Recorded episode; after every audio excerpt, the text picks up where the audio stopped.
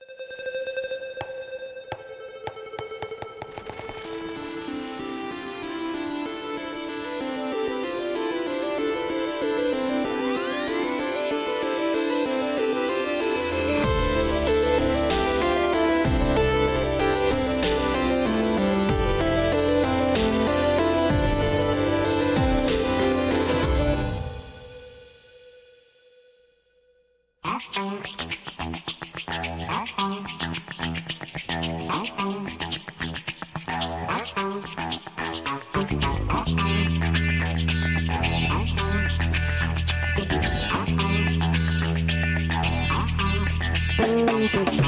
começando o episódio número 9 do Tabulices, nosso podcast sobre boards, cards e muita magia.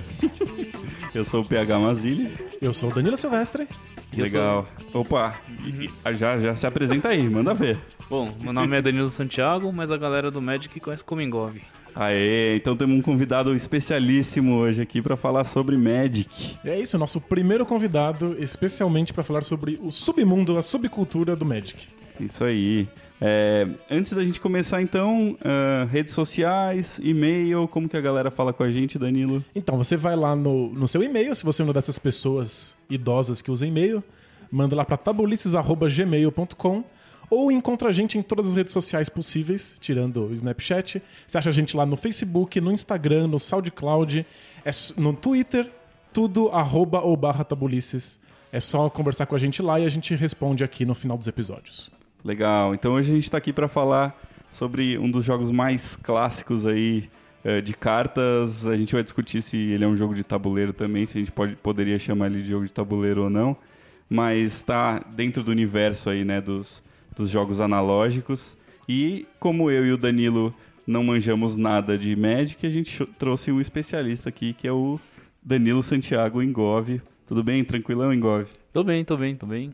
Boa. Então fala um pouquinho de você, da sua experiência com Magic, é, se apresenta aí pra galera. Não, beleza. Bom, eu comecei a jogar em 96, né? No, na escola. Acho que a maioria das pessoas começa na escola, né? Algum aluno aparece com um monte de carta e todo mundo fica meio fissurado, assim. Pô, legal, 96 já faz um tempinho aí. Já faz. Que, que coleção do Magic era isso? Era, era glacial na época. Aqui no Brasil eu tava, tava lançando Era Glacial. Mais ou menos na quarta edição, é isso? Isso, quarta edição Legal. e Era Glacial eram as coleções. Boa. O que mais que você. Como é que foi a sua. Assim, como que você se apaixonou pelo jogo? Ah, né, que o tema, né, de fantasia, desde Tolkien, assim, sempre foi muito presente, né? E a gente já jogava o D&D, o AD&D na época, né? É, da segunda edição, né? Isso. legal. A gente falou um pouco disso no episódio sobre RPGs.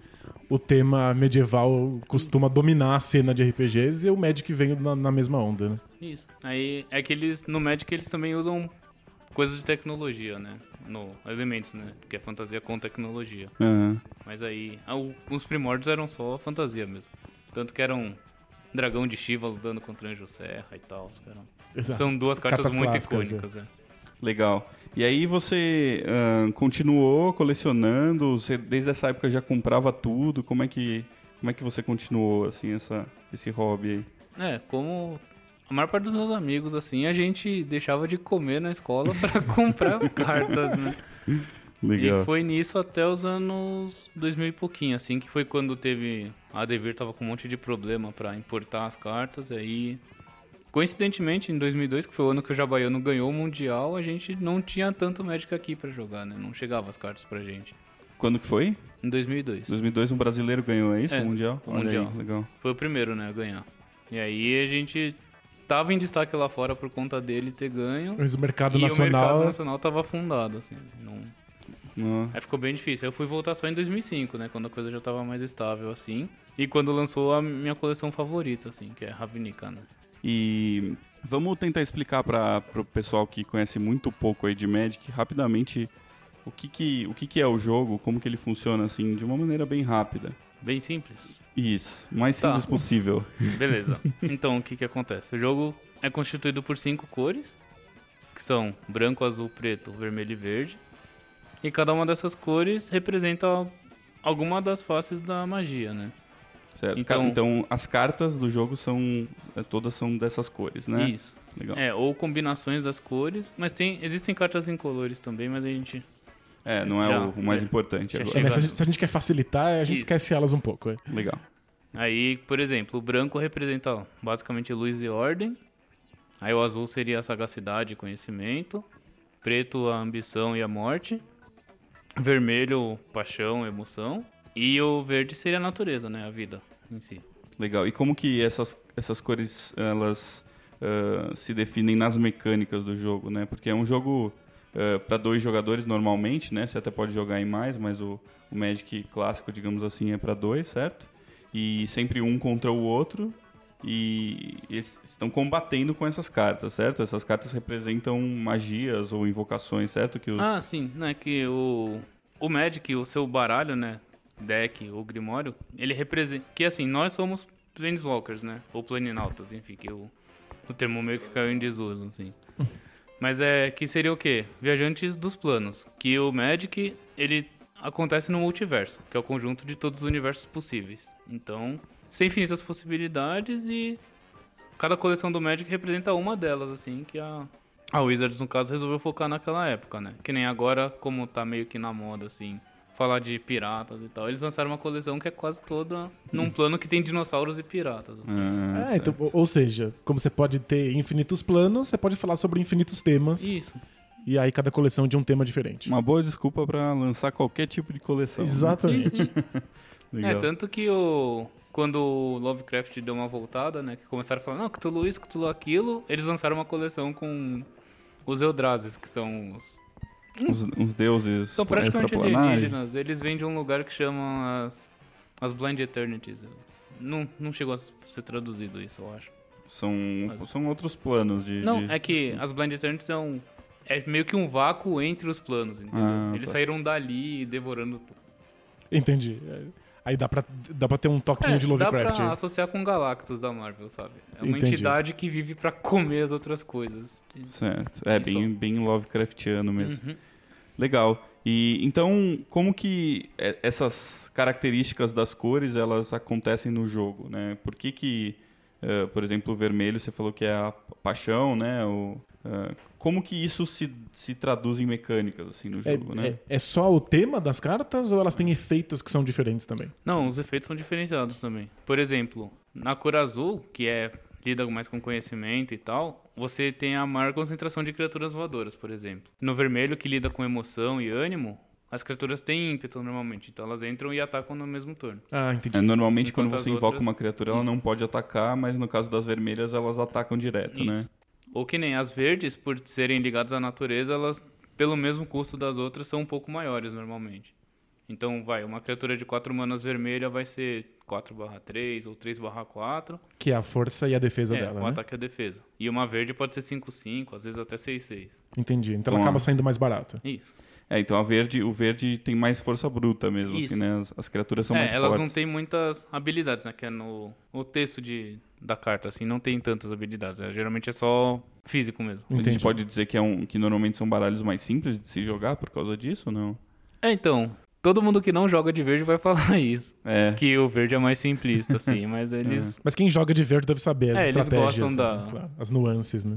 É aparentemente mais simples, né? Não Sim, necessariamente isso se traduz na- nas estratégias, né? É você- que como, como eu disse, né, que as cartas não tem tanto texto assim, geralmente é só você virar suas manas e invocar suas criaturas e usá-las pra atacar o cara. Porque as suas são maiores que as dele, normalmente. E como é que funciona esse esquema de mana? Para Ah, os, então. os leigos que nos escutam.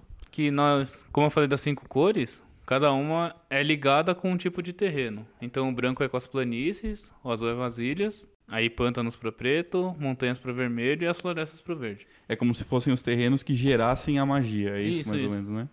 É, você puxa a energia que você faz a mágica daquele tipo de terreno. Legal, E é de onde basicamente vêm as criaturas. legal. Ahn, então, a gente falou do vermelho, do verde, do azul. Preto, o que, que seria mais ou menos as, As as né? características, assim, do, do, do baralho preto? Não, o preto, ele, como eu falei, que é ambição e morte, né? Então você sacrifica seus pontos de vida pra comprar mais cartas, né? Pra ter mais recursos que o adversário. E você é a cor que mais facilmente mata criaturas alheias, né?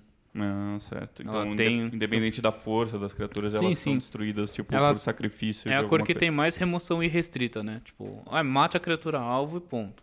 Legal. Ou com as restrições geralmente são só não mata outras criaturas pretas ou criaturas artefato, né? Que são São os incolores que a gente tinha comentado, que são os robôs, né? Aí é, é meio difícil matar robôs. né? Entendi. Entendi. e, o, e faltou o branco, né? O branco, qual, qual- quais são as principais mecânicas do baralho branco? Ah, então, o branco ele lida bastante com proteção. É que, na época, né, no começo, eles tinham círculos de proteção contra, que era a especialidade do mago branco, né? Se especializar contra cada tipo de magia Ah, e ter defesa contra todas. Hoje em dia, eles lidam mais com velocidade, né? Eles tentam atacar mais rápido do que o- ah, são baralhos rápidos, Isso. normalmente. Ah, de criaturas bem pequenas, assim, que são soldados de uma, duas manas só, mas que são eficientes pro custo, né? Poder marca defesa, essas coisas. Você falou que antigamente o branco fazia outras coisas, né? E É, agora- né, que ele tentava se proteger com essas coisas de proteção específica, né? Tipo, Uhum. círculo de proteção contra azul, por exemplo. Isso não existe mais. É, eles minaram isso porque esse tipo de mecânica gerava baralhos muito chatos pro competitivo, assim. Entendi. Aí, pra o ambiente competitivo ficar saudável, eles fizeram cartas como previne todo dano de uma fonte à sua escolha. Aí não precisa ser exatamente, ó, é somente contra azul que vai funcionar, ou só contra verde. Agora Porque é senão você precisa, tudo. você precisa fazer um baralho voltado só pra combater uma única cor, que deve ser difícil no campeonato, imagina. Isso. Que aí seria a parte do meta, né? Tá, a gente vai chegar lá.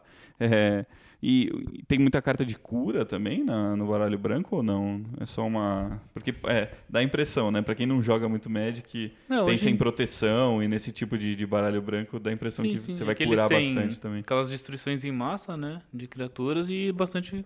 Algumas delas. Tem uma hoje que faz isso. Ela é- acho que é 5 manas. Destrói todas as criaturas e você ganha um de vida pra cada uma que morreu. Ah, É, tem uma coisa meio da, da magia eh, divina do D&D, isso, assim, né? isso. É muita coisa da, do, do Lord Magic que tem, tem bastante inspiração, É, né, em. D&D e tal. Não só do Magic, né? Da É, é que todo mundo bebeu pop. da mesma fonte, né? Sem Basicamente. E uma coisa que a gente não falou é que existem pontos de vida entre- do- dos jogadores e o objetivo é Ah, você sim. tirar os pontos de vida adversários. Ah, né? é, é que é, entrando na parte do jogo mesmo, né, saindo da filosofia um pouquinho, o jogador, cada jogador, né, cada um dos planinautas começa com 20 de vida e um deck de no mínimo 60 cartas. No mínimo 60. Isso. E aí, se os 20 de vida acabarem, ou você, seu deck de 60 acabar e você não puder comprar uma carta, você perde. Tem esses dois jeitos de perder. Ou o terceiro jeito é, tem cartas especificamente que falam o jogador X perde ou o jogador Y ganha. É, tem Se alguma coisa cartas acontecer. condicionais É, de são condicionais, vitórias. isso. Legal, mas normalmente é, é- o mais comum é por pontos de vida. É, o mais né? comum Então, é zerar a vida mesmo. Ótimo. Ahn, então, é, o Magic é um jogo que perdura aí, que faz sucesso há muito tempo, né? Eu também joguei um pouquinho de Magic, hoje em dia não conheço mais quase nada, mas joguei um pouco de Magic na- nos anos 90 também, né? Mais ou menos na quarta edição e tal. Comprei aquele, aquele core set, né? O, o deck básico e tal. É, mas não fui muito em frente. E você, Danilo?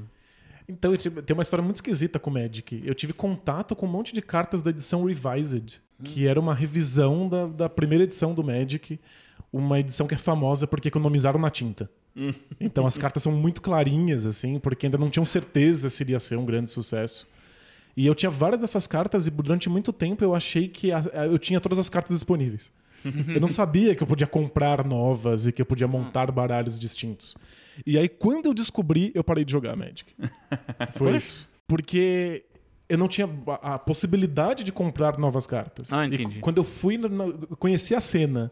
E as pessoas montavam baralhos específicos comprando muitas delas. Eu não tinha essa possibilidade, então fui me afastando aos poucos. É, um, é um, um hobby que consome muito tempo e bastante dinheiro também, né? Não é uma coisa simples de se fazer. Você É precisa isso. de bastante de- dedicação, né? Porque Ah, quem, quem não conhece o Magic, as cartas estão sendo lançadas com uma frequência considerável e você nunca tem acesso a todas elas. Ah, né? Porque você compra conjuntos fechados com algumas dessas cartas e você nem sabe quais elas são, né? Como se fosse um pacote de figurinhas. É isso, é um pacote que vem 15 cartas aleatórias. 15 cartas.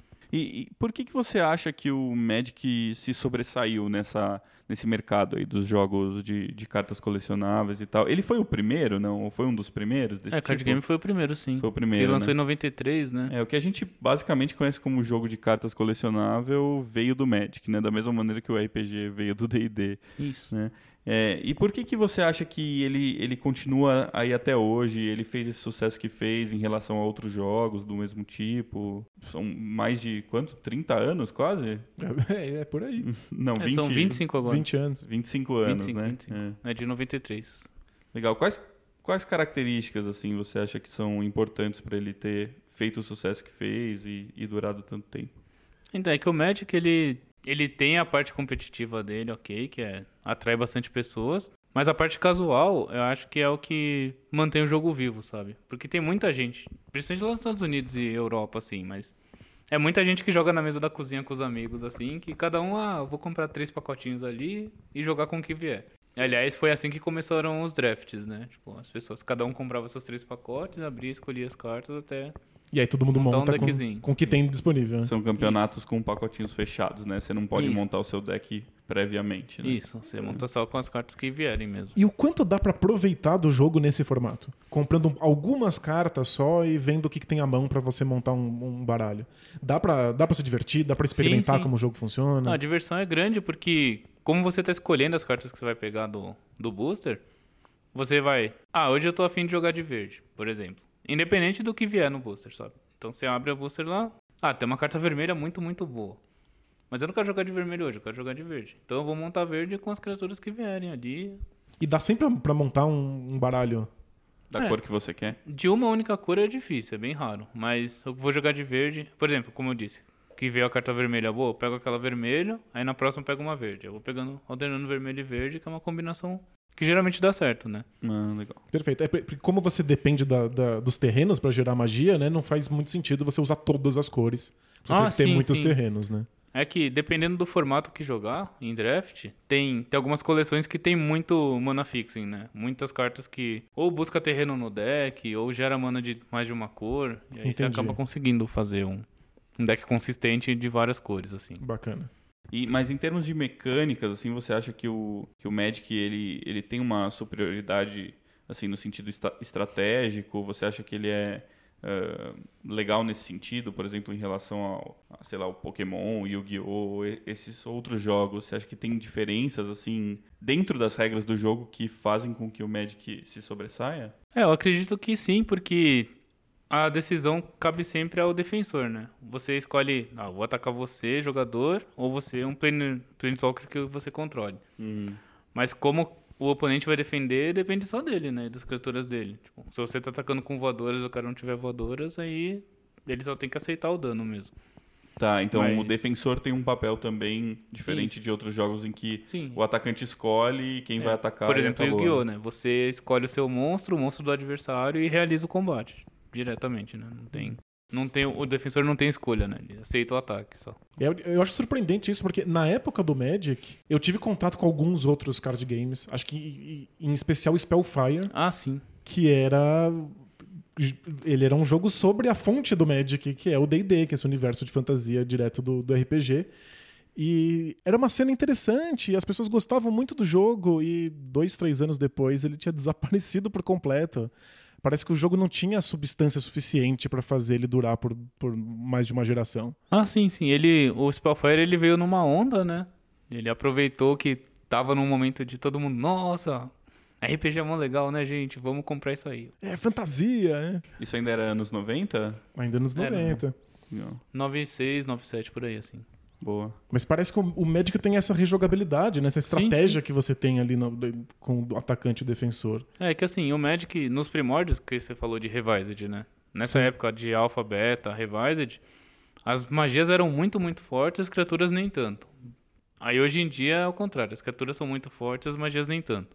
E até por isso, como tem vários formatos, que nem a galera que joga Legacy consegue usar o melhor dos dois mundos, O né? que, que é o Legacy? Legacy é um formato onde você pode usar qualquer carta que não seja as restritas do Vintage, que é onde pode usar qualquer carta, menos uma lista de banidas bem pequena, assim, Legal, vamos, vamos aproveitar para explicar um pouquinho isso. Então, os formatos. o- isso, o Magic tem vários formatos de campeonatos, né? Então, Isso. dependendo do tipo de campeonato, você não pode montar o seu deck, né, o ah, seu baralho com todas as cartas, logicamente, né? Quais são os formatos mais ah, mais usados? É, os formatos mais jogados são o padrão, né? Que são as- os últimos dois anos de cartas, né? De coleções que saíram. Ah, então você tem que ter o- as cartas mais recentes. Isso. O, o padrão. Mas é que o padrão, geralmente, quando uma coleção vai cair, os jogadores competitivos se desfazem de tudo pra pegar créditos na loja pra comprar as cartas novas pra ter sempre um deck atual, entendeu? É que geralmente o jogador que só joga mesmo não tá preocupado em manter uma coleção, né, ativamente. Então ele pode se desfazer de cartas para pegar as cartas novas. Enquanto o colecionador não, ele quer sempre ter tudo, Tudo. guardadinho, quatro de cada para se montarem um baralho em algum lugar da China, ele vai ter as cartas para Ah, jogar. Entendi, legal. legal.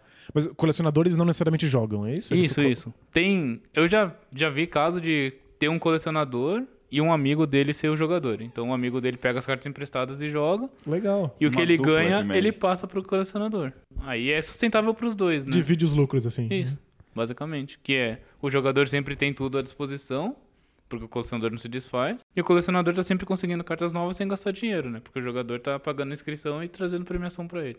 Fantástico. Legal.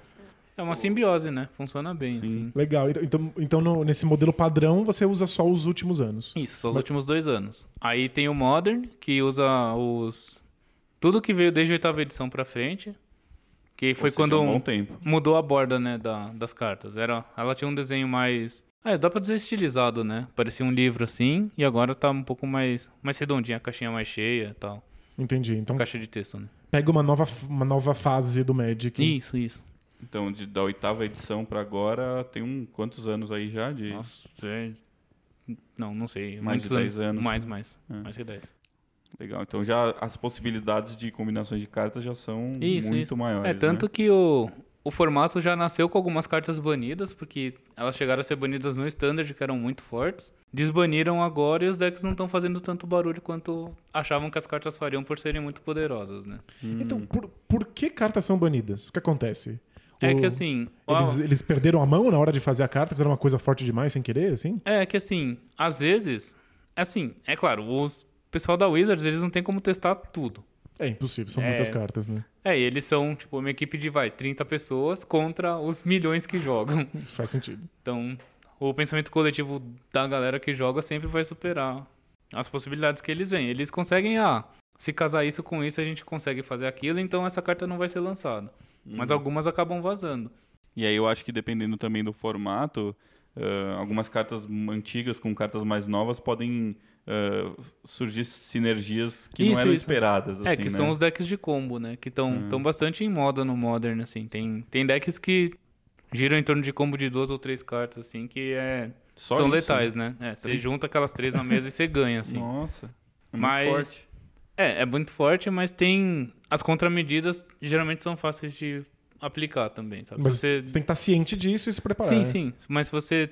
Que nem seu baralho de Modern, se ele tiver no sideboard. Ah, três cartas contra aquele deck, três cartas contra aquele outro de combo, você, você começando o jogo, você pode, pode não perder rápido, assim. O, o sideboard é tipo um banco de reservas, é isso? né? Isso, isso. É que assim, o deck competitivo, eu falei, né? No mínimo 60 cartas. E aí você tem o sideboard de até 15.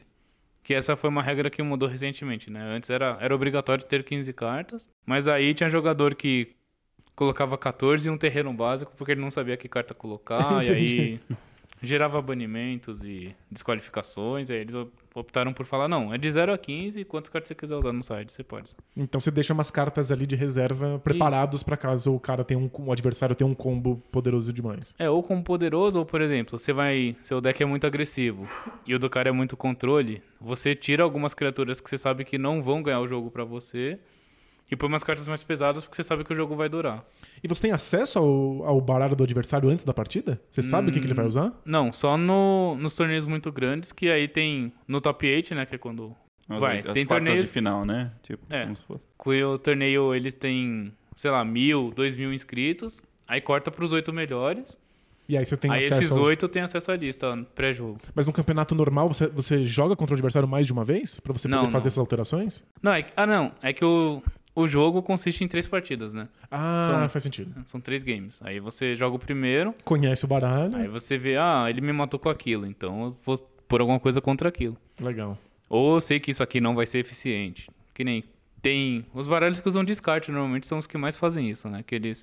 O descarte é muito específico, né? Você tem. Ah, uma mana descarta uma criatura. Ou descarta um planinauta. Ou descarta qualquer coisa que não seja nem criatura nem planinauta.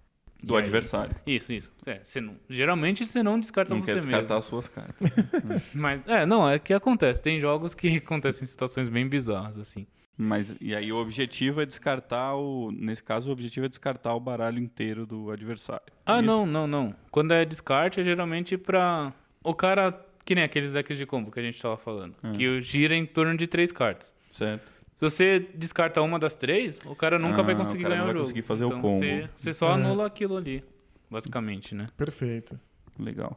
E, e falando de outros formatos, tem algum formato. Qual é o formato assim que, que vale as cartas mais raras e tal? Que Ah, sim, esse seria o Vintage mesmo. Que é Vintage. onde pode usar as Moxen, pode usar...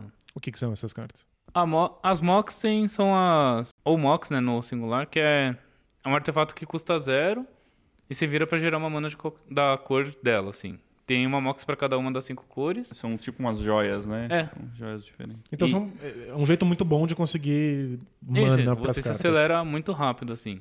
E tanto que elas são. Elas só valem no Vintage e são restritas. Só pode ter uma de cada no deck. Entendi. E para os outros elas são cartas banidas. Isso, isso. E não pode jogar em nenhum outro formato, a não ser que seja os formatos mais casuais, assim. É que tem.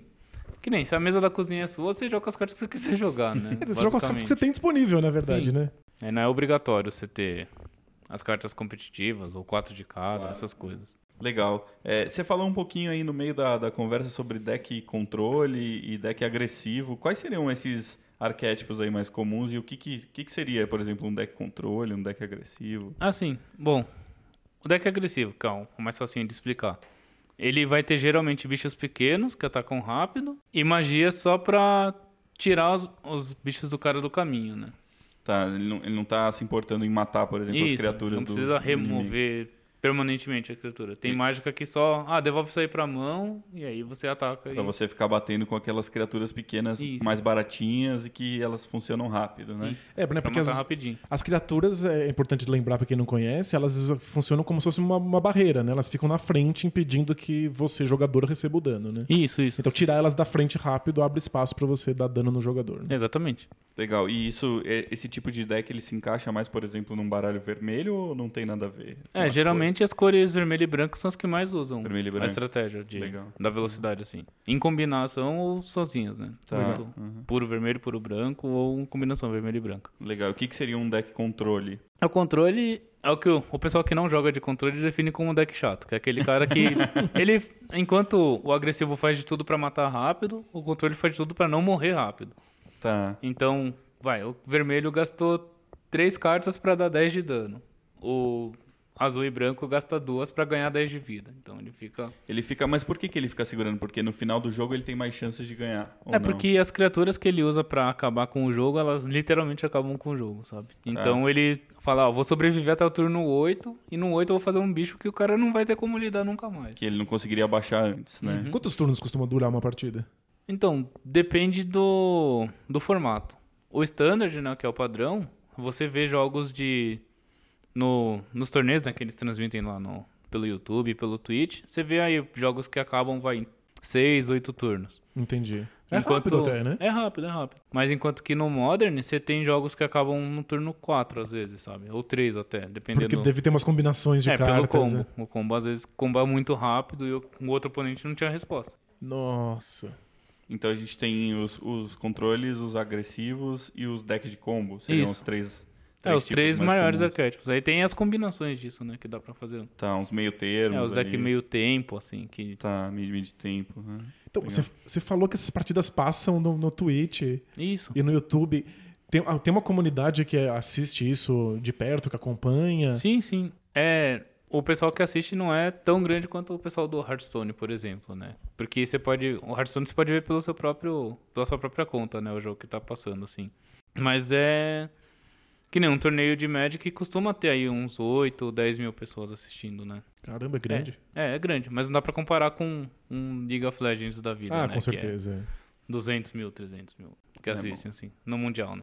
É, eu, eu, eu já tentei, assim, assistir algumas vezes coisas de Magic. Eu gosto, me interessa pelo jogo, gostaria de assistir mais. Mas é difícil porque, diferente, por exemplo, do Hearthstone, né? Que é um jogo também de cartas, só que, só que digital. Eh, os textos das cartas são muito grandes. Então, se você não conhece bem as cartas, fica mais difícil, né? De acompanhar, eu acho. No Hearthstone, normalmente é duas, três palavrinhas ali que definem a carta e tal. Ele é um jogo até mais simples, eu acho, um pouco por causa disso, né? Ah, sim. No caso do Magic é mais difícil. É, é, eu- às vezes eu olho a mesa do cara e não consigo nem ler o que está escrito ali na, na, na, na descrição da carta, né? Tá muito longe É, e tal. eu acho que esse- esses jogos, quanto mais interessantes eles são, quanto mais opções eles te dão, mais difícil é você conseguir assistir uma partida. É, principalmente sem jogar, assim, né? Isso, sem, é. sem saber Assim, é. bem. Cair de paraquedas é bem difícil mesmo. E tanto que você falou do Hearthstone, ele é, o Hearthstone é muito intuitivo também, né? É. Você não tem tantas opções, assim, tantos tipos de carta. Então Sim, você é. tem. Ou Eles- só criatura, só magia. propósito, É, né, sim. O jogo pra ser assim, né? É, acho que o, o Magic é, é um jogo gigantesco que dura muitos e muitos anos, tem uma profundidade apaixonante que faz pessoas continuarem no hobby mesmo depois de décadas. Isso. Mas- E voltando também, né? E é gente que retorna depois de um tempo. Mas parece que ele tem uma barreira de entrada enorme, né? Um- como é que um leigo faz pra lidar com isso? Porque parece que são tantas cartas possíveis, tantas combinações possíveis, tantas estratégias diferentes que você pode ter. né? Você acha que é difícil hoje em dia pra uma pessoa entrar no hobby, por exemplo? Ah, não, difícil, difícil não. Porque assim, como hoje em dia tem muita, muita loja, aqui em São Paulo mesmo tem umas 12, mais ou menos 14 por aí. Você tem. Em qualquer lugar da cidade que você morar, praticamente, você tem uma loja próxima de você, assim. E aí, o se inserir na comunidade não é tão difícil, porque, tirando alguns casos isolados assim, a comunidade é bastante Acolhedora? acolhedora, assim. Legal. A gente. Assim, tem pessoal que é meio babaca, mas é isso aí em É, qualquer isso- lugar. Em, né? em absolutamente qualquer grupo do planeta, No né? planeta Terra é assim, né? Exato. Mas a gente é. O pessoal tenta, pelo menos, né, ser amistoso com, a- com os novatos, assim. Você, você tem um grupo lá que joga mais casualmente Commander, por exemplo, que é um formato que você usa uma carta de cada só e 100 cartas no deck. 100 cartas? ah, Sim, um deck grandão. É porque é pra ter uma, uma variedade grande, né, nas Legal. partidas. né? Pra, é, simular um pouco o que rola no draft, né? Por exemplo, é, é uma- é meio que um meio termo, né? Isso, Você tem um certo é- controle do que vai aparecer, mas os decks ainda são bem diferentes, né? Cada vez que você compra uma mão ali, sai uma mão provavelmente diferente, né? Isso, é o, é, o objetivo dele é ser bem diversificado, assim. E o formato começou pra, pra quatro jogadores, né, na mesa, assim. Ah, é. E aí depois que fizeram as regras pra, pra um X1, né? Legal. É, é quatro. é- são dois contra dois ou todo Não, mundo não, um? quatro Cada é um free for mesmo. É, quem, quem Legal. sobra lá é o rei da montanha. Mas então, um jogador iniciante que chega lá e simplesmente compra algumas cartas pra começar a se divertir, vai ter espaço na comunidade, assim, ele vai ser bem recebido e vai ter algum, al- algum Ah, sim. adversário pra enfrentar. Ele vai provavelmente apanhar um pouquinho no começo, porque ele ainda não conhece nada. Então, ele vai falar, ah, eu queria jogar. Aí eu- alguém vai jogar com ele. Aí ele vai jogar e vai ver que o deck dele não tá muito coeso, ou. é, até pela, pela disponibilidade de cartas que ele tem, né? Claro. Mas aí, dependendo do foco dele, ele pode. Ah, não, eu quero competir. Então eu vou ver quais listas estão jogando mais o competitivo e vou tentar montar uma delas. Listas são, são baralhos que estão famosos, é isso? Isso, isso. Que é o, é o que o pessoal tá usando nos torneios, assim, né? Ah, tem baralhos que ficam. que são mais comuns no, no Isso, competitivo. isso. É porque. São estratégias que tentaram e, e todo mundo sabe que funciona. Isso. É que no, no Magic Online tem muitos torneios acontecendo, né? Então tem as ligas lá que eles postam os decks que ganharam, né? Que fizeram 5-0, assim. Aí esses decks acabam ficando bem famosos no papel também, né? Então você vai jogar numa loja de sexta-feira lá, que é um torneio que era pra ser mais casual, mas tem todo mundo com o deck montadinho. No, no Magic Online, você tem disponibilidade de todas as cartas? Sim, sim. Mas é comprando booster também, né? Como se fosse. Não, é que não? no, no mall tem os bots, né? Que é um vendedor online, um robô que fica só vendendo carta e comprando carta. Ah, tá. Aí você abre uma negociação com ele, aí você pega o que você quer e ele pega da sua coleção o que valer aquilo que você tá pegando dele. Olha que loucura. Então, mas, mas tem que colocar dinheiro de verdade nisso? Sim, sim. Acho que a conta era uns 20 dólares pra comprar, né? Você compra a sua conta, ela já vem com alguns terrenos, algumas cartinhas lá. Entendi. Aí você, é que nem começar no papel, né? Você compra alguns boosters e vai tentar a sorte. Entendi. Eu imaginei que online você tivesse acesso a todas as cartas de uma vez só. Ah, não, não, não. não. Todas, tudo custa dinheiro, sempre. sempre. Entendi. É, A não na- ser é, na o- verdade, eles estão tentando o Arena, né?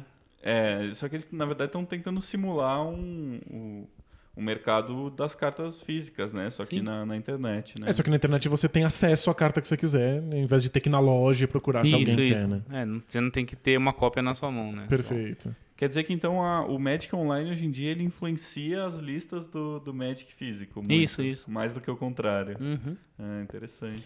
Isso aí, se você quer copiar um desses baralhos na vida real e você precisa dessas cartas específicas, como é que você faz? Então, aí você vai numa loja e ou você compra as cartas específicas, ou o que eu vejo bastante também é um grupo de amigos de vai, seis, oito caras que geralmente são uma equipe, né? Todo mundo vai, compra uma caixa da coleção nova. E aí. O Que aí são quer- cartas aleatórias, vai na Isso. sorte. E aí o que quer jogar de verde e vermelho, pega todas as cartas verde e vermelhas, monta o deck dele Ah, e vai assim para as combinações todas. Porque hoje em dia não faz muito sentido mais você, assim, comprar booster avulso, né? Eu, eu lembro de uma época que não tinha muito essa coisa de comprar, que eu me lembro, pelo menos, comprar as cartas que você quer do Magic, né? Todo mundo comprava booster e vinha o que vinha. Ah, sim, sim. e, É, anos 2000, assim, era normal. O- é, né? E aí, mais que normal. con- conforme a coisa da internet foi, foi se desenvolvendo, né? O mercado do Magic na internet e tal. é, hoje em dia é muito mais comum, se você quer montar um deck, você compra as cartas avulsas lá e, e monta, né? Ou ainda, ainda tem gente que vai na loja e, ah, vou comprar 5, 10 boosters aqui só pra ver o que que vem e tal. É, então, tem, tem essas duas vertentes ainda, né? Tem bastante gente que, que eu falei do... O pessoal mais casual, eles vão comprar pacotinho mesmo e se divertir com aquilo lá. É que é uma diversão em si, né? Tem gente que Isso. gosta de ver as cartas saindo. Ah, tem, tem a galera que abre booster só pra cheirar a carta, né? Que Porque che- é cheiroso o mesmo. cheiro de carta Admito. nova. Admito. Boa. Mas, ó, eu, eu tenho uma pergunta. É, se tem alguns baralhos que ficam famosos e que se você vai no campeonato a maior parte das pessoas vão estar usando baralhos parecidos, onde o jogador aparece? Dá pra saber se o jogador é melhor do que o outro se eles estão usando baralhos muito parecidos? Dá, dá. Ou É, idênticos? isso aí, o, o deck idêntico é o que a gente chama de mirror match, né? A partida espelhado. Hum. E aí o braço conta bastante, assim. O porque- braço é a habilidade do jogador, né? Isso, isso. Porque aí você vê onde o cara tá errando, que nem. Eu vou fazer uma carta que eu sei que o cara tem uma igual. Mas se eu fizer a minha primeiro, e essa carta vai. Ela entra e mata alguma coisa. Aham. Eu vou matar um bicho dele que o dele vai entrar e matar o meu que era bom. Então. Eu seguro esse bicho que entra e mata pra fazer alguma outra coisa menor. Tem muito a ver com conhecer o- as possibilidades do que o é, outro você ter estudado o fazer, né? ambiente, né? Aham. Se eu, assim, uma das primeiras coisas no competitivo é você conhecer o seu próprio deck, né? Saber até onde você pode ir com as suas cartas, o que você pode fazer numa partida ou não, pra saber onde aplicar cada carta, né? Normalmente um jogador que, por exemplo, está no meio de uma partida, ele sabe exatamente o que, o que falta para sair no deck dele. Ele tem que ter essa noção Ah, sim, de, de sim. quais, É faltam- que quais cartas faltam. o deck, no mínimo 60 e no máximo 4, quatro cópias de cada carta, né? Hum. Então você tem uma noção, né, do que você já comprou e... É, ainda Quanto assim, me falta parece comprar, um assim? exercício de memória razoável lembrar. Nossa, sabe? parece impossível, né? Depois de sair 30 cartas, saber as Não, outras é- 30. é uma coisa que acho que você se acostuma jogando, sim, sim. né? É. Com... É que o competitivo, você vê muitas vezes as mesmas cartas, né? Então você, você Acostuma, joga fazendo as contas, tipo, ah, em três turnos mais ou menos eu vou comprar tal e tal carta. Eu tenho que comprar tal e tal carta, às vezes, né? Pra não Entendi. perder. Legal, então acho que isso, isso que você está falando tem muito a ver com a questão do meta, né? Então, Isso. É, o que, que é, como é que a gente definiria mais ou menos o meta, né? Se A gente fala meta, na verdade é o metagame, é o metajogo, né? Que é o jogo é, além do jogo, digamos assim, né? É que aí entra naquilo do. Que pensa no Joaquim Pô, né? Que é pedra, papel, tesouro. Cada um dos três ganha de um e perde do outro. O, no Magic acontece a mesma coisa, sabe? Geralmente o agro ganha do combo e perde do control. O control ganha do combo e... Não, ganha do agro e perde do combo. E o combo ganha do control e perde do agro. Mas esses decks eles É cíclico, mudam, né? né? É, Dependendo da coleção que sair e tal. Às Isso, vezes tem isso. um mais forte, ou outro mais forte. Ou... É, então aí vai das interações entre as coleções do formato em si, né? Tanto Modern, Standard, Legacy. E o. ah, O Vintage não é tão afetado, na verdade, né? Ele. Que por poder usar tudo, você. É, As possibilidades são, É, são- virtualmente infinitas, né? É, virtualmente infinitas, mas o. Tem combos. Tem decks muito estabelecidos, sabe? Ah, ainda Ah, assim entendi. tem, porque tem É. cartas muito fortes, muito Sim, sim, famosas. sim. É, deve ter tá? cartas muito fortes e famosas que são bem do- desde o começo e as novas não devem ser Isso, páreo, não, né? não chega lá. Entendi. É, porque eu acho que o começo do Magic foi uma época em que eles, eles tinham menos controle sobre essas coisas, né? Os Ah, sim, próprios sim. desenvolvedores do jogo tinham menos conhecimento do que ah, o Magic viria a ser. É, com certeza. É, E- tanto que o, o setor de pesquisa e desenvolvimento deles foi criado nos anos 2000, assim, né? Olha aí, foram 10 anos aí, sei lá. De quando que é o Magic? De 93. É, Foram sete anos. uns É 7, quanto- 8 anos sem muita fiscalização, né? É que quanto, quanto mais peças, mais fora de controle vai ficando, Sim, né? sim. Aí uma hora você começa a ter que prestar atenção nisso. Legal. Então, na Exatamente. verdade, quando você pega um, ca- um campeonato, por exemplo, de standard, é, você tem mais ou menos quantos tipos, quanto, quantas listas aí, como você falou, de decks, assim? Assim, que tem. É que tem as, as tires, né? As camadas, que a gente chama. Que é... Tem os primeira escolha, que geralmente são uns 4 ou 5 decks, assim, que... Quatro, É. cinco tops, assim, né? É, Os que são melhores. os que... São as cinco melhores combinações que tem, sabe? O melhor agro, o melhor control, ou aliás, os dois melhores controls que tem. Tem os control de eu vou ganhar muita vida e matar muito bicho, e tem os control de eu vou ficar devolvendo tudo pra mão até eu fazer, fechar minha combinaçãozinha que ganha aqui. Tá, que é mais combo, né? Como você... É que é, o, que é a combinação, né? De control e combo. Legal. E tem os controle puro mesmo, de eu vou matar tudo que vier pela frente até eu poder matar o cara. Tá. Às vezes acontece de estar no campeonato e aparecer um baralho nada a ver, assim. Alguém, Sim, sim. alguém tirou da orelha, É, tem o. pensou sozinho lá e criou tirou um da baralho. cartola e tem os caras que. Ah, eu só tinha isso aqui, eu fui jogar com isso e acabou dando certo. Às vezes dá certo. Às vezes acontece. Porque eu acho sim. que às vezes quando você tá muito fora do meta, as pessoas não sabem o que esperar do Sim, seu baralho, sim. né? Você Então faz uma tem essa carta que a pessoa fala, mas o que que é isso? Que o, o pessoal até brinca geralmente que o, o cara pegou a carta pra ler e ele perdeu já. Porque ele não sabe nem o que ele tá enfrentando, como é que ele vai É. fazer, sabe? É porque senão aparece um contrassenso, né? O- a graça do Magic é que ele está lidando com possibilidades quase infinitas. São Isso. muitas cartas, muitas combinações. Mas aí se o meta acaba estabelecendo que esses três, essas três possibilidades de baralho são as melhores, parece que é o sim. contrário. Ao invés de ter muito de opções, você tem só três opções, tem que pegar uma das três, né? Assim, é que Saber aí... que alguém pode pegar coisas aleatórias e ainda ter chances me, me- Uhum. me, me dá uma paz de espírito. Assim. Sim, sim, então é que tem essas três a cinco melhores escolhas, né? Que é a Tier 1. E aí tem a segunda, que é os decks que são feitos pra ganhar daqueles lá. Que estão em Entendi. cima. São os contra-ataques. então, mais ou menos, ou você joga com o melhor deck ou você joga com o que ganha do melhor. né? Isso, basicamente. E aí não é tem, melhor que ele, mas ganha dele, né? tem a terceira camada, que é o pessoal nada a ver, que aparece lá na loja e às vezes ganha também. Que deve ser divertido de Bacana. ver os Sim, jogos assim, né? Ninguém espera assim um baralho de repente. É, e negócio- como e o meta, quanto menor, mais fácil de você analisar, né? Então, se você joga sempre na mesma loja toda sexta, você já conhece o pessoal de, de longa data. Ah, você já conhece você- os baralhos que tá enfrentando, É, né? você sabe, ah, o formato é, é o standard. Eu sei que tal jogador joga daquilo, tal jogador joga daquilo. Então eu vou jogar com um deck que ganha deles, que eles estão sempre ganhando mesmo. E tem campeonato toda semana? Tem, tem, tem. E, e com prêmio em dinheiro toda semana? Não, o prêmio em dinheiro é só nos Grand Prix e Pro Tours. Entendi. São os maiores torneios. né? O Grand Prix é o maior torneio aberto que tem. Vai ter um em São Paulo daqui a um mês também. Olha aí, Danilo, sua chance, hein? Minha- Minha chance de tirar um baralho agora da cartola. hein? Jogar com tier 3 aí. E também o. E os Pro Tours tem. Que nem lançou a coleção Dominária agora em. Faz uma semana, né? Então, daqui a 30 dias vai ter o torneio, que é o Pro Tour, que é só o pessoal convidado e tal. E Dá tempo das pessoas bolarem, Dá, dá. bolarem Então, baralhos? Então, é que aí em um mês? entra. Aí que entra o coletivo do Magic Online, sabe? Que como tem muitos torneios todo dia, eles estão testando direto, direto, direto. Eles têm esse, eles têm esse mês pra chegar com a lista ótima Entendi. lá. A gente pode dizer então que o meta, o meta do Magic, ele hoje em dia ele é mais influenciado pelo online ou ele é uma coisa mais local, dependendo da loja que você vai e tal? Então, é que assim, tem o meta da loja, que é, que é o local mesmo, que é quem você vê todo dia. E tem o meta competitivo, que é o que puxa o carro, assim, né? Que é o que é guiado pelo mall. Porque Ah, tá. O Magic Online cria diretriz, assim, e o pessoal na lojinha vai acompanhando, né? Perfeito. Como pode. Qual que é o prêmio da lojinha? Ó, o prêmio da lojinha é mais pacote. Ah, Você- então você ganha mais cartas. Isso, você gasta aí seus 15, 20 reais pra se inscrever no torneio. Alguns já dão um pacote de participação, assim. Legal. Depende do tamanho da loja, né?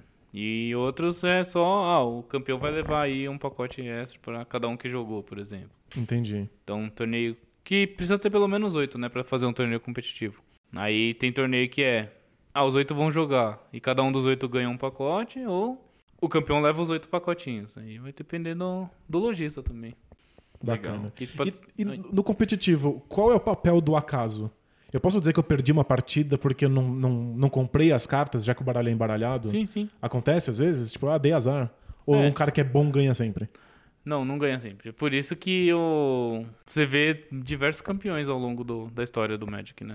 Assim, tem os caras mais consistentes, porque o cara é profissional, então ele, ele vive só de jogar mesmo, e ele, ele estuda todos os, os baralhos, então ele tenta jogar sempre com uma lista ótima.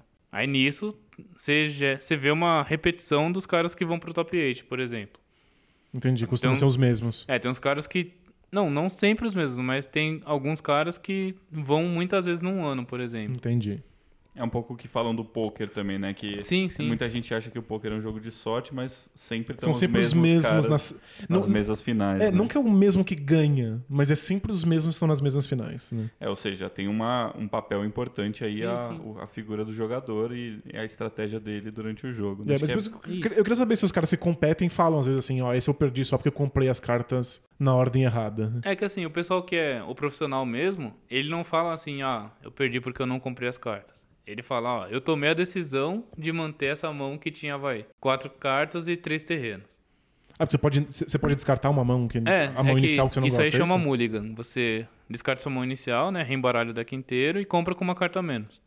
Ah, Isso Sim. dá uma, dá uma mitigada aí na questão aleatória do jogo, Isso. né? legal. Que é uma você, coisa que você... faz a opção de tirar uma carta da mão, mas pelo menos ter uma mão melhor, É, né? você pode abrir uma mão mais agressiva ou mais controle, Ah. enfim. Legal. É, então, a gente falou bastante aqui sobre um monte de, de elementos aqui, de, de tipos de baralho, de, de meta, de cores e tal. Queria saber um pouquinho a sua, a, a- a sua opinião e o que você, as suas preferências assim, em relação do, ao Magic. Você sempre jogou com baralhos parecidos? Você foi mudando ao longo da, do tempo? Como que, como que é assim, a sua preferência? É bom, eu prefiro os baralhos agressivos, né? Mas é mais pelo meu estilo de jogar mesmo. Eu acho mais legal você. Isso me- desde o começo, assim? é, desde sempre, desde foi? sempre. É o que eu. No comecinho, comecinho eu jogava muito de verde, né? Acho que a galera quase toda, assim, porque. É um bom, Tinha- é um bom ponto de dragões. partida, assim, é, né? porque as você faz os elfos e os elfos fazem os balotes, sabe? Que é um, um mamífero enorme, assim. Entendi. E o pessoal gosta bastante desse tipo de coisa, assim. E. Ou, dependendo da época que você começou, eram as serpentes terrestres, né? Que eram uns worms grandes lá. E- Ah, eu acho que eu lembro dessas cartas aí, eu cheguei a jogar com elas. E, e hoje em dia você ainda joga bastante de verde? de- Não, não, eu tenho jogado mais de ou vermelho e verde, ou vermelho e preto, por exemplo. Que são as combinações que tem mais chance de matar rapidamente as criaturas do cara e, consequentemente, o cara, assim. Tá, O, então o cara ou o adversário, né? parece- O adversário. Vermelho e preto é tipo, você meio que se sacrifica e ao mesmo tempo dá um monte de porrada rápida no cara. Isso, isso. Legal. É meio que, ah, eu vou sofrer um, dois pontos de dano, mas eu vou causar cinco ou seis. Então, Boa. no fim, vai valer a pena. E- Legal. E, tem alguma, algum tipo de baralho, algum, alguma cor que você não gosta, assim, que você acha muito chato de jogar? Assim, eu por no começo eu não gostava do azul, assim, que é era muito anula aquela mágica, impede você de fazer aquilo. Ele tinha menos criaturas, pode-se dizer? Não, ele era Ah, mais tem, de tem. magia mesmo? De É um baralho que usa mais o, as mágicas pra impedir as mágicas do cara Ah, ou pra não morrer, né? legal. E isso eu achava meio chato, assim. Mas aí, com os anos de jogo, você vê que o... tem, tem épocas que não dá pra não jogar com tal carta. Que é o que a gente entrou naquelas cartas banidas do, do Standard, né? Que é, é uma carta que, se você não tivesse usando, você tava perdendo. Então, Entendi. Aí isso que- gerou... que- Se os outros estão usando, você tem que usar também, né? Isso. Isso gerou... Tem que banir, porque não... Qualquer deck que passa de uns 40, 50% do meta, assim, eles acabam banindo alguma coisa. Ah, Porque- faz, faz todo sentido. É porque você é um, é um, um jogo sobre celebrar a, a, a diferença e as possibilidades, né? Se até Isso. alguma coisa que, que virou padrão, né? Que virou unanimidade, não pode mais estar no jogo, faz todo sentido. É, acho que até por isso que, a gente- que o formato mais tradicional é o formato de dois anos e rodou e outras Isso, isso, que é cartas, ser né? sempre cíclico, sim. Hum, legal. É, em relação a outros jogos de cartas colecionáveis e tal, você, você já jogou outros jogos? Você, você já, digamos assim, abandonou, deixou o Magic de lado para jogar algum outro jogo desse tipo? Qual que é a sua relação com, seja lá o, o Hearthstone mesmo, que é um jogo digital, ou Pokémon, tra Trading Card Game? Como é que é essa sua relação com esses outros jogos? Bom, Hearthstone eu jogo desde o beta, né? Ah, então você, eu- você gosta assim, bastante. Inconstantemente, né? Teve umas épocas que eu dei uma paradinha, mas eu tentei jogar sempre, assim. O que faz você parar e voltar pro, Ah, pro jogo? é mais uma coisa psicológica, assim, sabe? Você às vezes não tá tão afim de jogar. Que tem. Depende da pessoa também, né? Tem gente que tá muito competitiva. Aí ela não lida bem com derrota. Aí ela fica frustrada Faz- e ela para de sentido. jogar. E tem gente que não. Ele, a derrota incentiva ele a querer jogar melhor, a conhecer mais. e- Legal. então, às vezes, que às vezes é o mesmo estímulo para cada pessoa reage de um jeito, né? Então, Mas o Hearthstone também tem um, tem um lance que eu ouço falar bastante, eu joguei um pouquinho também, é, de, de coleções muito desequilibradas, né? Então tem épocas que a galera critica bastante as coleções novas. Ah, sim. tal, é né? que tem umas. Hearthstone é um jogo que, como você só usa duas cópias de cada carta, né? O baralho só tem 30. Aí no máximo duas cópias de cada e tem as lendárias que você só pode usar uma mesmo. É exatamente metade do Magic, É né? isso. 30 cartas e duas cópias de cada, em vez de 64 cópias. né? Isso. Só que aí é. tem. É 20 de vida também, né? Não, é 30, 30 de vida. Não, é 30, é 30. É, 30 de vida. Só que aí é. As criaturas crescem numa proporção meio bizarra, né? Que o Hearthstone você chega no máximo 10 manas, né? No Magic você pode ir pra infinito, literalmente. Continuar, né? Eu tô completamente leigo aqui. O Hearthstone é, é muito parecido com o Magic? É, ele. Pensa assim. Se você. Pensa assim, se o Magic fosse um jogo pra adultos, o Hearthstone seria um jogo pras crianças, sabe? Entendi, ele é facilitado. É uma versão ele é- simplificada. digamos, Entendi. né? E também tem, você também tem que comprar cartas, apesar de ser digital? Não, você pode comprar os pacotes com dinheiro de verdade. Ok. E tem o. E tem gold no jogo, né? Então você tem missões diárias que você gera gold. Ah, você pode jogar e ganhar um dinheirinho interno ali. Isso, e pra gastar cada partida, para cada três partidas que você ganha, você ganha 10 de gold e 100 de gold, que é o limite que você pode ganhar num dia desse jeito com partidas ganhas, é um pacote. Então você pode comprar Ganhar um pacote, por dia, basicamente. É, fora as quests, né? Que são umas missõezinhas que também Isso, te isso. dão é, Então, pacotes que e é tal. a missão diária. Aí tem a Isso, missão é. diária e os Legal. Entendi, É, mas é, o então- mesmo, é o mesmo formato, mais ou menos. né? Além disso, o Hearthstone tem uma coisa que na teoria é muito interessante, na prática eu- acho que não funciona tão bem, que você pode destruir as suas cartas para ganhar o pó mágico lá, o Dust, que com esse pó é uma outra moeda que você consegue craftar, né? é, construir novas cartas. Então, cartas que você não quer mais, que você não gosta, você se livra por, por cartas novas, é isso? O problema é que você se livra delas por um quarto do valor. Então você tem que destruir quatro cartas de um tipo, pode ser comum, rara, né? Dependendo da raridade, para construir uma. Então são Entendi. quatro para uma. É É uma proporção bem difícil. E assim, tem né? troca de cartas também, não? Não, não é tem por como. isso que tem É isso. justamente por isso que eles colocaram esse sistema, né? Entendi. Porque eu acho que esse tipo de jogo não daria muito para ter troca, porque você pode fazer uma outra conta e na outra conta você vai ganhar um, né, um, É, um você ganha as, as coisas grátis por É, e aí entrar você, no jogo. cada conta que você tiver, você vai poder ganhar mais coisa grátis e, e vira um, um círculo esquisito aí, né? De você ter mil contas e você ter muito mais cartas por causa disso. Faz, faz sentido. Então, eles, eles não habilitaram a troca, né? Isso. E o, É, foi pensando nisso mesmo, né, em sim. impedir o pessoal de burlar o sistema, basicamente. E o Magic Online agora tá com um, um- um software novo também, né? Que é o Magic Arena. É que aí isso é separado, né? O Arena é um. Ele é meio que um jogo nele mesmo, assim. Ele não foi feito para substituir o... Não, não, Não. não. Que o Magic Online é, é, a, é a parte competitiva mesmo, sabe? Você tem torneio acontecendo direto, você vai lá, se inscreve, joga e. Normal, que nem torneio de loja, né? Você paga a inscrição, joga e pode ganhar mais cartas. E o Arena ele tem um pouco essas, essa, eh, essas mecânicas aí do Hearthstone também, né? Ele, ele, ele- a, a interface dele, as coisas que você pode, do jeito que você pode ganhar as cartas e tal, lembra um pouquinho também, né? Essa questão do Hearthstone. É, eu sei que não tem Dust, mas tem um lance de você ganhar um Coringa que você pode trocar por qualquer carta, não é um negócio assim? É, o Arena mesmo eu não cheguei a acompanhar tanto porque eu não peguei chave pro beta nem Ah, nada tá. disso, né? Uhum. Então não, não acompanhei muito. Mas o pessoal que eu conheço que joga assim tem gostado bastante. Eles conseguiram construir um, um baralho competitivo lá. Então. É, eu ouvi falar que teve muito jogador purista que reclamou porque tem umas animaçõezinhas também de carta, como tem no Hearthstone. ah, sim. É que é. Se você vê uma coisa que tá funcionando, você ou copia ou faz melhor, né? Uhum. Geralmente tem coisa que não tem tanto onde melhorar, assim. Então você faz igual os caras estão fazendo, né? É, o Hearthstone tá fazendo um sucesso muito grande, né? Sim, sim. É que é, cada criatura que você faz, ela tem um, um som próprio de entrar no, no campo de batalha e um outro som pra atacar, né? Então. Entendi. É E mais tem gente que animado, não gosta, né? tem gente Sim, que não sim. gostou disso aí, não. É porque eu acho que o- Magic tá aí há 25 anos. Ele é, ele é um, um clássico das cartas, né? As pessoas acostumaram a ver como, como um retângulo de papel. Acho que talvez a transição deixe os, os jogadores mais experientes meio Ah, sim, sim. É, mas é. incomodados. Purista tem em todo lugar também. É, né? Sim, então, é verdade.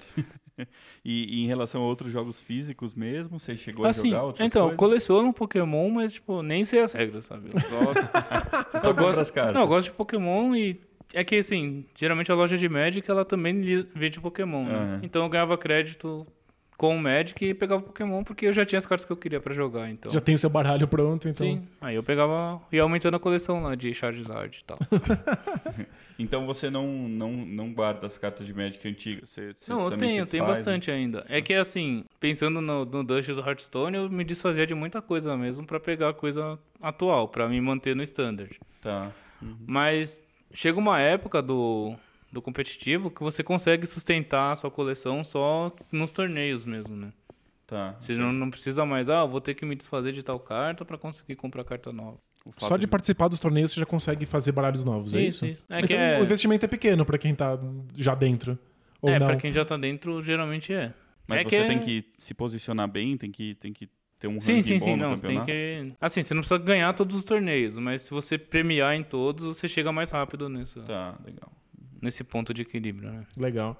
Você já jogou alguma coisa que são esses jogos que todas as cartas que existem já vêm na, na, na caixa? Esses jogos como. Deck building, você diz? Isso. é. É, alguns, ou Summoner Wars, ou al- alguns LCGs que vêm com uma caixa que. é- As, todas as cartas iniciais pra você participar daquilo já estão prontas. É, E o aí- Netrunner é assim. o Netrunner. O, o jogo cooperativo do Senhor dos Anéis de cartas também, não sei se... Isso. Tipo, Ao invés de existirem várias possibilidades de você comprar é, cartas que são aleatórias, você não sabe quais vêm, você compra uma caixa e todas as cartas que vêm naquela caixa são as mesmas pra todo mundo. Ah, sim, não. Esses mais competitivos, não. Eu joguei coisa que nem... Jogos de deck building mesmo, né? O Ascension, esse tipo de coisa. Assim. Dominion... É, Dominion. O... Tem um de Street Fighter também, que eu acho bem legal. E qual que você acha que é a vantagem do Magic de não ser nesse formato?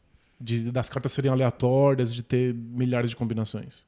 É, Então, é que o... essa parte é o, é o misterioso, né? Você, você pode comprar um booster de 10 reais e vir uma carta de 100. e você pode comprar um booster de 10 e vir uma carta de 2. Aí é... Isso instiga bastante gente a continuar comprando sempre, né? É uma questão de- do colecionismo mesmo, assim, né? Por Esse lance de, de você querer colecionar, de você não saber, não ter certeza do que vem e tal, né? Tá arriscando, né? Sim, sim. É. Correr riscos é... Esse lance do mercado de Magic é uma coisa impressionante, né? Eu sei que teve um... A primeira exchange de Bitcoin que existiu era um site de Magic, né? Tipo, os caras é, trocavam cartas e tal e eles meio que se dispuseram a é, comprar e, e fazer as transações de, de Bitcoin, né? Entre as pessoas e tal. É, durante muito tempo se falou que a indústria de jogos de tabuleiro, ela era sustentada pelo Magic. Porque as lojas só estavam de pé porque vendiam cartas de Magic. Ah, sim. É, Jogos de tabuleiro são caros e as pessoas compram eventualmente. Enquanto o Magic, pra quem tá dentro das cenas, compra-se sem parar. Então, sustentou. A maior parte dessas lojas que, que você fala são lojas que vivem de vender Magic. Ah, sim, sim. Geralmente a loja trabalha com todos os tipos de produtos, assim, né? Eles têm board game, eles têm Magic, eles têm Pokémon, Yu-Gi-Oh! e afins. É, imagino que Pokémon, Magic e Yu-Gi-Oh! deve ser o que se sustenta mais é, a geralmente brincadeira. os card games são os carros-chefes mesmo, né? Normalmente, assim. É, um, é uma outra quantidade de fluxo de, de, de É, o- grana o, mesmo. fluxo de caixa é muito, muito, maior, quebrado, né? assim, se você comparar Magic com, sei lá, jogo de tabuleiro, sabe? É. Que o Magic você vai gastar aí 15 reais e você compra um pacotinho, pelo menos, sabe? Tem tabuleiro que tá 350, 400 reais. Tipo, É. Isso não é acessível. É, mas ao mesmo tempo você compra qui- 15 reais um pacotinho, aí amanhã você compra mais um. sim, né? sim, sim. É, Você- talvez o investimento do Magic seja muito superior, mas é que você vai diluindo ele no tempo, né? É, que é o esquema das Casas Bahia, né? Você faz o carnezão e vai pagando. Legal. E dá aquela sensação de que você, no fundo, tá investindo, né? Porque as Sim, cartas têm valor. É, você pode revender depois, enquanto a maior parte das outras coisas que você, de board games tem que você, você vai vender, ah, mas tá usado, ah, mas a caixa tá amassada, ah, Isso. mas você não usava sleeve nas suas cartinhas e esse tipo de coisa. Eu não corro esse risco porque eu eslivo todas as minhas cartas. Eu já não posso dizer o mesmo. Não pode, infelizmente, não pode dizer o mesmo. Legal. Mas é, revender um jogo de tabuleiro, você tá imediatamente perdendo dinheiro. Sim, sim. Né? Magic, você pode revender uma carta que você pagou 15 e ela custava 100, né? Acho que tem esse um pouco dessa, Ah, de- sim, sim. dessa dinâmica de ter um mercado que não é um mercado no jogo, é um mercado extra-jogo, que deve animar muita gente, né? Isso. Até porque o. Como a gente falou, da, da, pela quantidade de formatos, quando lança uma coleção nova. Aí, ah, tal carta tá interagindo com tal carta. Teve uma carta agora mesmo que sumiu de tudo quanto é loja porque viram um combo possível lá. Entendi. E a carta custava dois reais em todas as lojas. tinha loja que tinha mais de 100 cópias em estoque e agora não tem mais nenhuma, sabe? Tipo, tá da semana passada quanto? pra cá. A carta tava abandonada Não, lá, a tadinha. carta era centavos de real. agora tá 3, 4 dólares. Então, tipo, já passou de 12 reais. Assim. Muito legal. Você pode ter uma carta que ninguém dá nada e de repente ela valoriza Isso. por causa de algum combo inesperado. Isso. É uma lógica econômica própria, né? Exatamente. E que de- tem gente que se diverte com bolsa de, de, de valores, Sim, né? sim. De ficar tem... comprando ação. Então, Eu conheci gente que com- comprava por investir mesmo, sabe? Ah, eu- tá lançando uma coleção. Aquela mítica tá custando 10 reais. Eu vou comprar quatro dela, que vai que daqui a umas três semanas alguém monta um deck no Pro Tour e ela sobe de 10 pra 50, sabe? Sensacional. Tem gente se divertindo comprando carta, vendendo carta, gente que se diverte Colecionando. colecionando, gente que se diverte montando deck, gente que, que, que quer só jogar, tem gente que quer jogar competitivo. Jogando na internet, no físico, É- né? Um é muita opção. mesmo. É, realme- realmente é um mundo à parte. Né? Boa. É, tanto que esse é um dos fatores dele ser tão sustentável, assim, né? Você tem uma pluralidade muito grande de públicos e você consegue agradar a todos, assim, né? Ótimo. E você acha que a cena tá se renovando? Tipo, estão surgindo pessoas novas pra jogar Magic Ah, o tempo sempre, todo? sempre. Tem, tem um caso lá até de uma um pai jogador que ele tá fazendo a filha dele jogar lá nos Estados Unidos. A menina tem, tipo, 7, 8 anos. E ela tá gostando tanto que ela tá indo jogar os torneios, tipo, Grand Prix, essas coisas de cosplay e tal. E todo mundo vai interagir com ela, tirar foto, não sei o quê. Assim, é bem provável que uns 3, 4 anos ela seja competidora de verdade, assim, do Pro Tour, sabe? Bacana. É que o medo era o público envelhecer e você não trazer jogadores novos, especialmente porque é um jogo muito complexo, fica cada vez mais complexo. né? Ah, sim, sim. Então Mas que imagina nem... que, o Magic teve tem um- que dar- fazer suas, seus jeitinhos pra consertar isso. Tem né? um caso, por exemplo, o Billy Edel, né? Que é um, um jogador que ele é lá do Rio, mas tá morando aqui em São Paulo agora, que ele tem uma loja, que é a Bazar. Ele, tipo, conseguiu entrar no Hall da Fama do Magic. Uau! E aí ele falou assim, que ele ia continuar treinando, porque quando o filho dele conseguisse entrar no Pro Tour, ele ia ter contra quem jogar, sabe? Pra praticar, assim. Fofo. Então é um... Você... O jogador envelhece, mas ele vai ter filhos, provavelmente. então... Vai passar o legado. É, você geralmente tem como empurrar. Que se não for pros seus filhos, você tem. Tem alguém que ser a padrinha, sabe? Então. É, os próprios jogadores, eles, eles conseguem Ah, sim, angariar sim. novos jogadores e tal, convencer outras pessoas, né? Isso. Legal. E passa a coleção pra frente também. Esse tipo de coisa. É, e eu acho que os joga- se os jogadores clássicos acham estranho a passagem pra, pra internet, pra computador, acho que os novos jogadores devem achar maravilhoso. Acho que ter o Magic online deve Nossa, favorecer a chegada de, no- de um novo público, né? ter o pessoal. O pessoal ter o, o Magic à mão, assim, é melhor, sim. É. Legal. É bom. É, tem alguns ah, outros produtos relacionados a Magic, certo? No mesmo universo e tal, que foram lançados. Ah, não sei se jogos de tabuleiro ou de miniatura. Você chegou a experimentar esses jogos? Ah, não, eu cheguei a. a ver que existia, assim, o jogo de tabuleiro, mas eu ouvi umas críticas que não, é meio. Não é tão bom assim, parece o War, e parece o War é uma. Parece o Dose, É hein? uma linha que você fala, ok. É, não, não é muito fácil querer jogar, se motivar depois de ouvir isso. É, mas s- são, são jogos que se aproveitam do tema do Magic, né? Ah, do sim, do sim. mundo, dos personagens. A, a comunidade de Magic é muito ligada nesse- no- nos temas, nas histórias? Sim, ou mais sim. nas é que mecânicas? tem. Eles têm os, os nomes pra isso mesmo, né? Que seria Johnny, Spike e Vortus, que são os arquétipos dos jogadores. Ah, Que o Johnny seria o cara que joga só, o Vortus é o cara que gosta das histórias, e o Spike é o cara que é competitivo, que ele só tá afim de ir nos torneios e ganhar. entendi. E qual que é o nome do cara que gosta das histórias? O Vortus. Quão comum é o Vortus? Ah, então, tem. Em um grupo de, sei lá, sete, oito jogadores, você geralmente vai achar um, assim. Entendi. É, seria esse- um que iria jogar o Magic de, de, de jogo de tabuleiro. Isso. É, né? Ah, não. Na verdade, esse um, ele geralmente tem um poder de convencimento meio grande. assim. Então ele vai. com- Ele Ele conseguiria convencer. os outros três Johnny do grupo a jogar com ele. É o cara da narrativa convence mais, né? Faz sentido. Legal.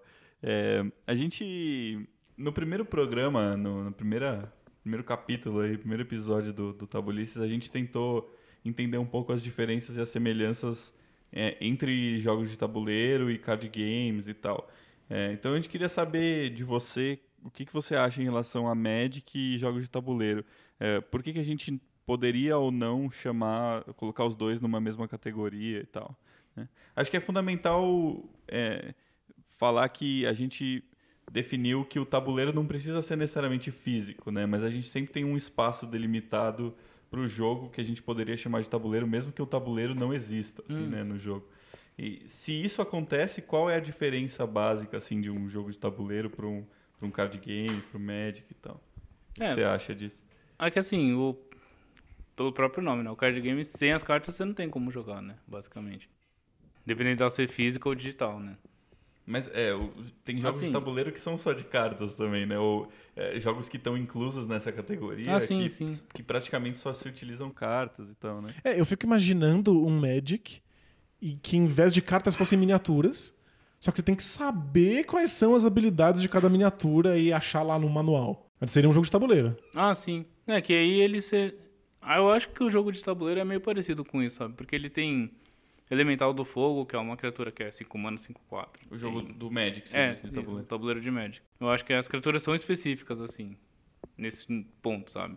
São, são... Mas eles, eu acho que ele tem as cartinhas auxiliares mesmo. Tipo, É, então você É, pode ter tem tem a miniatura e a é. cartinha correspondente àquela miniatura. Perfeito, é. Aí o Magic só não tem a miniatura, né? Já, já vem com as cartas e pronto, você coloca as cartas em jogo. Eu acho que o grande lance do, da diferença tá um pouco na parte de fora do jogo e não de dentro, né? Essa questão das, da coleção, né? E do, da comunidade, tipo, tipo de coisa que é mais comum em jogos desse tipo colecionáveis do que num jogo de tabuleiro, por exemplo, né? Eu acho que essa parte de que você possa comprar coleções que estão o tempo inteiro se renovando, com muitas e muitas cartas diferentes, é uma coisa que a gente não vê no universo dos jogos de tabuleiro. Né? É, se o Magic é um jogo de tabuleiro, então a gente pode defender esse ponto, é uma coisa muito específica desse tipo de jogo. Né? Não- Não tem jogos de tabuleiro que você fica o tempo inteiro comprando coisas novas e se livrando das, das peças velhas. É, Ah, é- é uma dinâmica muito própria ao Magic e a jogos parecidos com o Magic. Legal. É, em relação a. é, falando ainda do- de- dos jogos de tabuleiro, é, qual que é a sua relação assim com, com jogos de tabuleiro? Se você joga já há bastante tempo ou não joga, conhece pouco? Ah, Sobra então, tempo depois de, É, com tanto Dá Magic? pra, col- dá pra conciliar com o Magic? Dá, até porque o pessoal do Magic também joga bastante tabuleiros, né? Ah, é. Então você. É que geralmente colecionador não coleciona uma coisa só, né? Então, então a pessoa tem várias coisas, assim. Aí. Sei lá, às vezes você tá. Jogo de tabuleiro mesmo, geralmente a gente começou no Banco Imobiliário, jogo da vida, essas coisas, né? Jogos lá dos anos 80, 90, Isso. né? Aí você vinha daquilo e a partir daquilo você conhece aí um catanzinho, uma coisa mais. Que é. Não é muito complexo, mas também é, é divertido, né? É diferente do, É. do né, jogo da vida, melhor que, que o- tem Sem complexidade dúvida. zero, né? É Tem um fator de- estratégia. De rejogabilidade é grande também, né? Sim. Não é que nem um, um, um Oro ou um banco imobiliário que chega uma hora que você fala, ah, vira esse tabuleiro aí que É tanto já faz. deu, já. Eu costumo dizer que são jogos que um gorila podia jogar por mim. Hum, Eu posso ir embora e falar assim, gorila, continua jogando esse dado aí. tá? e o jogo dá conta. Cê- Mas você já viu pessoas que entram nos jogos pelo Magic e aí vão conhecer outras coisas? O Magic como porta de entrada? Ah, sim, porque algumas das lojas, que, como eu falei, que elas vendem várias coisas, É, né? sim. Eles têm jogos de tabuleiro abertos pra pessoa testar, por exemplo. Aí a pessoa tá. Vai um dia que ia ter um torneio, mas chegou atrasado. Aí ele fala, ah, queria ver tal board game aí. Chama algum amigo que Legal. esteja sem fazer nada também. Então existe uma conhece. intersecção aí no público mesmo. a Sim, galera...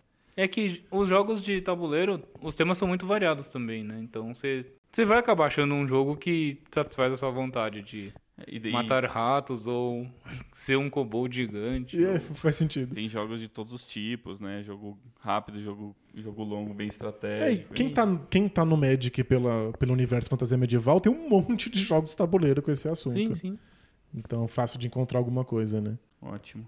Fala um pouquinho do- de alguns jogos board games que você gosta, assim, que você jogou mais e tal. Ah, eu joguei mais mesmo o Ascension e o Catan mesmo. Legal, o Ascension que também é um, um jogo de, de é um deck jogo de building, cartas, né? Mas Legal. é deck building, sim. Mas é que é. Ah, Acho que as estratégias são legais, as facções eu acho bem legais, assim. E eu acho que tem muitos jogos que me atraem pela arte, assim, né? O Dixit, por exemplo. Você tem artes muito bonitas e aí você acaba ficando interessado no jogo, assim. Ele Legal. cativa, né? Magic foi um caso? Você ficou pego pela arte do Magic? Não, o Magic foi pelo tema mesmo, que era É. que no começo a arte era bem crua assim, né? Tinha Era umas cartas que simples, você né? olhava pro desenho e falava, nossa, que que é isso? Mas aí, as agora, assim, então tá sensacional, assim, tem muito desenho muito bonito. Que legal. Os ilustradores de Magic são dos mais variados tipos também, né? Assim, Ah, as sim, cartas sim. são bem... é, tem desenhos bem diferentes e tal, né? Ti- es- estilos estéticos mesmo, né? Sim, Assim, sim, tem, tem o pessoal que é, é o raiz, né, que ainda faz tudo pintando à mão mesmo, de tela, e tem a galera que faz desenho digital só. é. Até nisso o Magic vai, vai- Ele une o velho e o novo, né? Sim, sim. Muito É bacana. uma, é uma integração bem legal. Acho que pra fechar, o que, que o, quem tá ouvindo aqui quer entrar no mundo do Magic precisa fazer? O que, que você sugere pra um, um leigo completo que ah, ouviu isso aqui e falou: Nossa, eu queria participar dessa cena? Que tipo ah, de produto achar uma comprar? loja perto da sua casa, assim, que é, é mais... Quanto mais fácil o acesso, melhor, né? Legal. E perguntar pro lojista com o que ele começa, assim. Que eles vão indicar provavelmente algum deck pronto pro standard já. Que tá saindo. Saíram acho que quatro ou cinco decks competitivos já, né?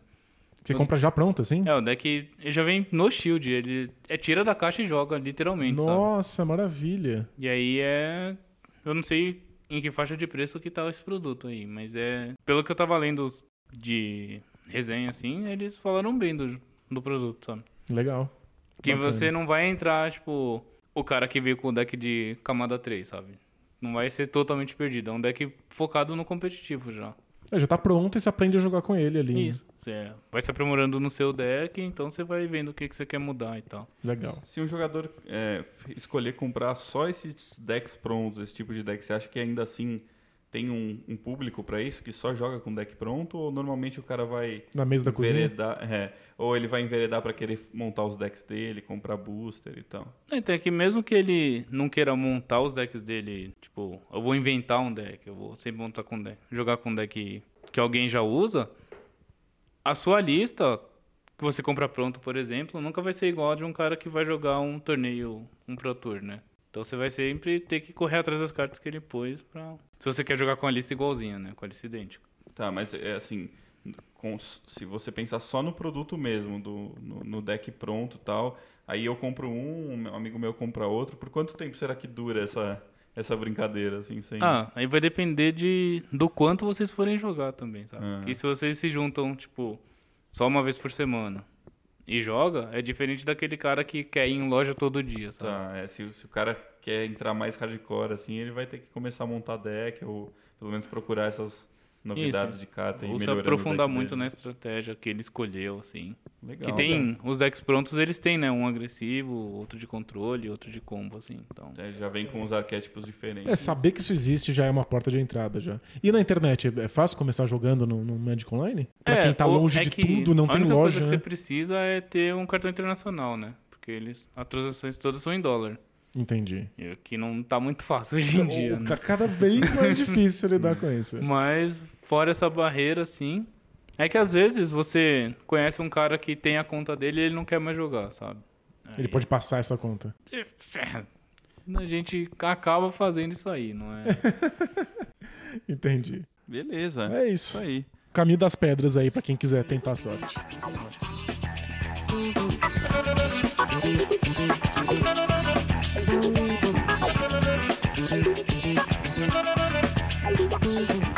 Então agora a gente vai estrear um quadro, que é o nosso quadro Nunca Joguei aqui, certo? Certo?